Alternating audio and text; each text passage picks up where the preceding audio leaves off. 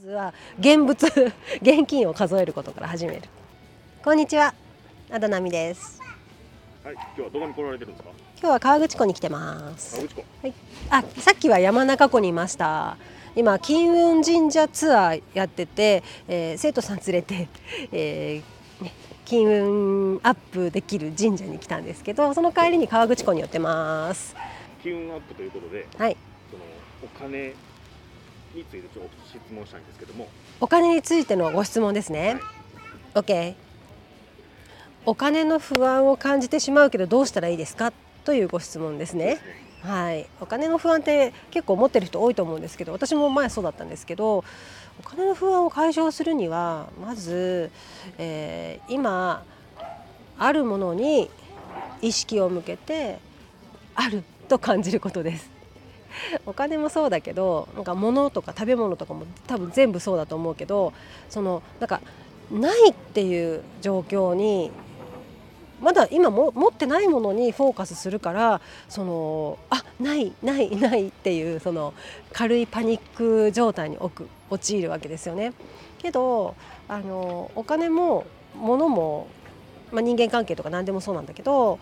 あるものにフォーカスすればそれがなんかああれもあるこれもあるみたいなもうちょっと結構連想ゲーム式にあるものがすごいなんか見えてきてで豊かな気持ちになれるんですよね。けどお金がない時間がないとかもうなんかないものを見てるとあやっぱりお金がないからできないとかあやっぱりこれがないからダメとかなんかあれがないこれがないのなんかこうループが 無限ループが始まってそれでずっともう来る日も来る日もお金がないから不安とかもう将来が不安とか仕事を失ったらどうしようとかそういう不安ループに陥っちゃうよね。そう内々病内々病。はいその内々病を克服するにはどうしたらいいんですか？内々病を克服するにはもうあるものを数えるしかないんでもうあのエクササイズとしては、えっと、持ってるお金を貯金を普通預金に入ってるものだったらね一回全部下ろしてほいで1万円札とか1000円札でも何でもいいんだけどとにかく手元に持ってなんか毎日数える。お金を数えることがいいと思います。そしたらあるものにフォーカスできるからそれからあるのかないない不安というよりもあここに本当にあるっていうさまずは現物 現金を数えることから始める。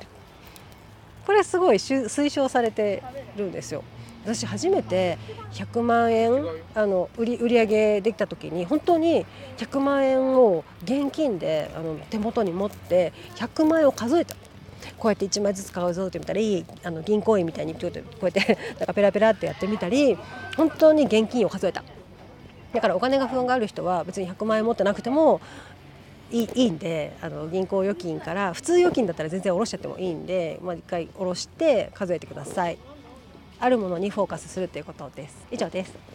川口湖からお届けしました。このビデオが良かったらいいねボタンとあとあのチャンネル登録をお願いします。また概要欄にもいろいろプレゼントとかあるんで、えーゲットしてください。じゃあまたね